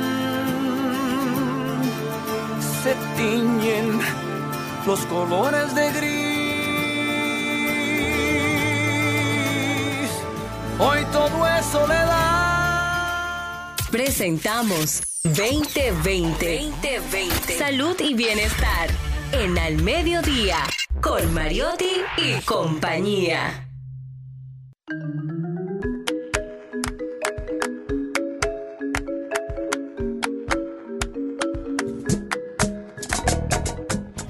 Y nosotros estamos aquí sumamente felices de recibir a Pablo Valerio Lee, quiropráctico osteólogo de medicina ancestral, y también a nuestra colombiana Paola Cubides, eh, naturaterapeuta, ciencia y esencias marinas. Vienen a traer un tema sumamente interesante. Muy buenas tardes y bienvenidos. ¿Cómo están ustedes? Muy bien, muchas gracias por recibirnos. Queremos hablar con ustedes acerca de, esta agua de mar. Teníamos una, una pequeña musicalización que tienen aquí, pero eh, la vamos a poner muy brevemente porque ustedes decían que era una canción que tiene que ver con la parte de ustedes. Vamos a escuchar unos segunditos.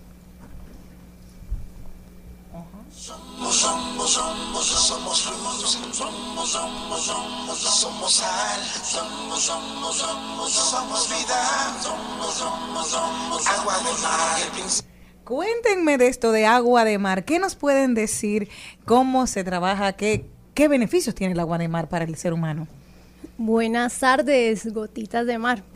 Eh, yo les digo así cariñosamente porque todos somos una gotita de ese gran océano donde fuimos creados por, el, por Dios. Valga la redundancia, el creador. Eh, yo me llamo Paula Andrea Cubides Molina, soy naturoterapeuta con el método marino. Eh, gracias por permitirnos estar aquí. Comenzando, que si vamos a hablar del agua de mar, tenemos que hablar desde el principio. Esto es ancestral, está desde la Biblia, ¿sí? Y el Espíritu de, de Dios emergió de las aguas. Entonces, desde ahí vemos que está presente la mar, porque ese es el laboratorio genético donde el Creador dio vida para las plantas, animales y seres humanos. Ahí reposa el ADN de cada una de estas especies humanas. Y de ahí somos, somos el 70% de agua de mar, igual que el planeta Tierra.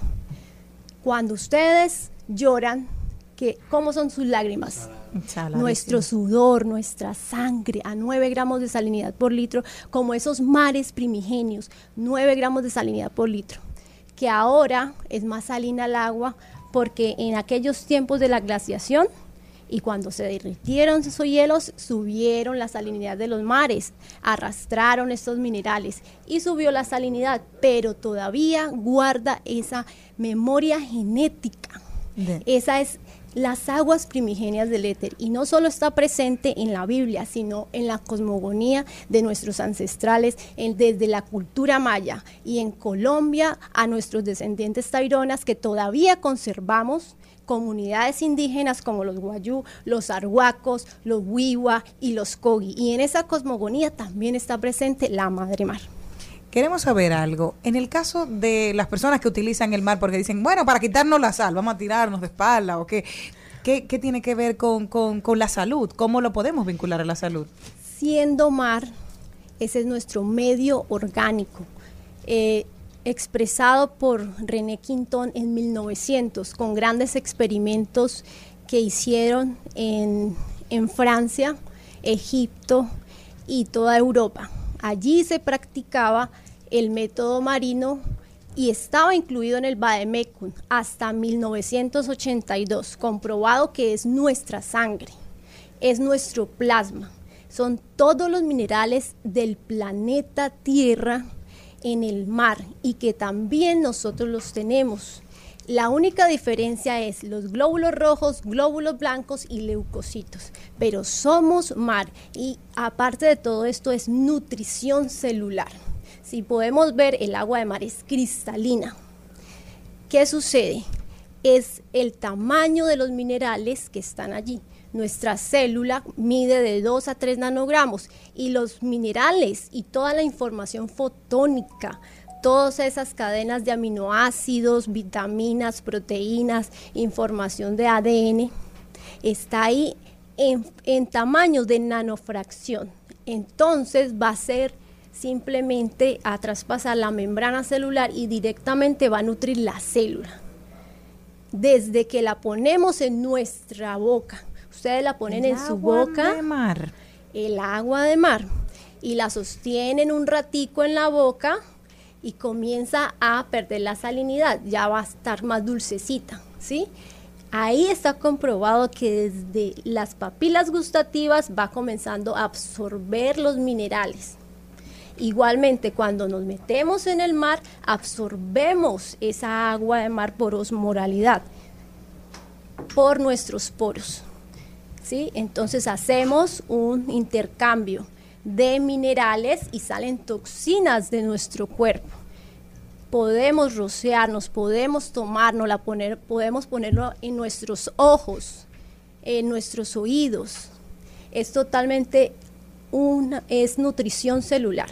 Son todos los nutrientes que nuestro cuerpo requiere para el buen funcionamiento celular.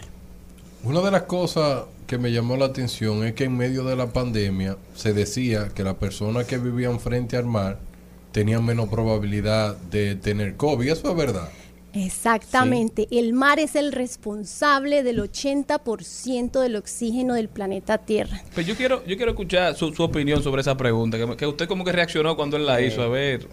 Sí, mira, eh, yo soy de acá, dominicano. eh, nosotros hemos traído acá un evento para nuestro país, para beneficiar a todos los dominicanos y dominicanas que quieran participar y saber de los beneficios del agua de mar. Ya nosotros, nosotros tuvimos un congreso en la Biblioteca Nacional, el primer, el, acá el 24 de septiembre tuvimos una conferencia muy bella, magistral, y nosotros queremos eh, que todas las personas puedan tener confianza para que puedan tomar el agua de mar, porque yo soy un testimonio vivo de todos los beneficios que yo he recibido de ella. Tomar, usted dice bebérsela. Bebérsela, sí. Todos y- los días. Relajo. Sí, todos los Pero días. ¿de qué forma? ¿Cómo? Bueno, miren, eh, aquí tenemos medio litro de agua. Entonces, yo cuando comencé tenía muchas enfermedades. Yo tenía, pesaba 350 libras. Tenía tres hemorroides, descalcificación en el hueso, artrosis, presión alta, diabetes tipo 2, Quedaba día. insomnio, cansancio crónico, mala Sí. circulación de- del cuerpo, las dos rodillas, yo caminaba cojo, que muchos de mis amigos saben cómo estaba, y problemas con la tiroides. Es decir, yo tenía hormonalmente, yo tenía un desequilibrio total. Usted de enfermedades. Claro. ¿Y eso es raíz de la alimentación o de temas Eh, lo que sucede es que ahora mismo eh, estamos comiendo mucha comida procesada, eh, mucha comida chatarra, entonces a veces nos divorciamos de lo que debe de ser real, de una alimentación correcta. Y cuando me vi enfermo, yo dije, si tú sigues así, no vas a ver a tus hijas, no vas a poderla criar, vas a morir antes de tiempo. Y yo dije, me acordé a mi abuela, mi abuela era una gran herbolaria de acá del país en los 80 y mi abuelo, que yo soy nieto de un chino, porque yo soy quiropráctico, osteólogo, lo que llaman vulgarmente en México como si fuera huesero, eh, el huesero, el que repara los huesos. Entonces, yo me conecté con mis ancestros y pude ver a través de, de esa naturaleza que Dios nos brinda, porque primeramente le doy las gracias a Dios que yo pude eh, tener un encuentro con este conocimiento ancestral que hemos podido recoger. Yo tengo casi, déjeme decirle, tengo casi cinco años tomando agua de mar. Me tomo dos litros de agua de mar cuando yo puedo, pura. Todos los días. Todos los días. La Dos litros. Y la salinidad, no, no, no. Allá vamos. Sí, Pero porque nos queda- eso bien exacto, rápido porque- para que la gente porque lo es que se entienda, nos porque acabó el siempre nos han programa, dicho que el agua de mar no se sí, bebe. no se Claro. Sí, miren, lo que sucede es que el agua de mar contiene todos los minerales que necesita el cuerpo. Entonces, eh, a nosotros nos han adaptado desde pequeño a consumir azúcar, a consumir tantos químicos y tantas cosas agradables para el paladar, pero no han separado de la sal, no de la sal, es un tema cuál sal es buena y cuál sal es mala. Entonces a ti te tienen que explicar que la sal mala es la sal procesada, pero la sal orgánica, el cuerpo trabaja, los riñones, y el cuerpo trabaja con sal orgánica. Entonces el agua del mar es 100% orgánica. Entonces, ¿por qué no han retirado nuestra sal marina en grano, que es la que nos da todas las vitaminas y minerales que necesita el cuerpo? No la han sustituido por una sal Refinada. refinada que está prácticamente... Por un residuo. Sí, son residuos. Entonces, imagínate que tú cocines con el agua de mar, que tú te inyectes el agua de mar en tu cuerpo, porque yo recuperé mis dos rodillas inyectándome el agua de mar en las rodillas. ¿Y quién lo, y quién lo, y quién lo inyectó? Yo me empoderé y vi los programas que hay por YouTube hablando acerca de los beneficios del agua de mar. Y cuando yo vi que al 80 días los hemorroides se fueron, la esposa, de mi- la- le- cuando yo invito a mi esposa, le digo, al- bo- estoy botando sangre, literalmente cuando estoy evacuando y yo le digo a mi esposa, le doy participación, le digo, mi amor, mira, eh, estoy evacuando sangre. Ella me dijo, me para ahora mismo esa agua. Y yo estaba bebiendo 24 onzas de agua de mar. De agua de mar. 24 onzas Por día. Por día, sin parar, ininterrumpido. Yo comencé ¿De con salió poquito. esa inspiración? Es lo que yo quiero entender. O sea, ¿cómo usted entendió que el ¿Cómo agua usted de mar... llegó hasta ahí? Exacto. ¿qué fue, qué fue lo que Miren, yo vio? tengo un amigo mío, colega, eh, yo, porque yo también hago, soy guía turístico, tengo muchos años haciendo esto, entonces este guía leyó un libro que se llama La dieta del delfín. ¿Cuál agua beben lo- los, las aves?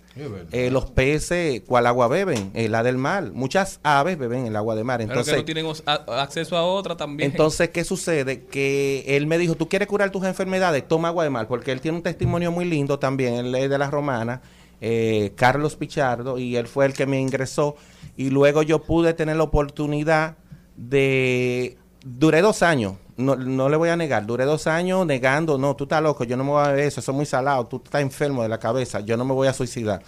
Y en una yo dije, no, déjame hacerle caso a Carlos, porque creo que Carlos tiene un mensaje para mí creo que tengo que comunicarme con mi abuela, con mi abuelo. Tengo que buscar mis raíces, cómo yo me crié y cómo yo me formé en la medicina herbolaria también. Que desde niño eh, mi abuela me la daba porque ella me daba lo que se llaman los tres golpes, las tres sales. No, los tres golpes es salami.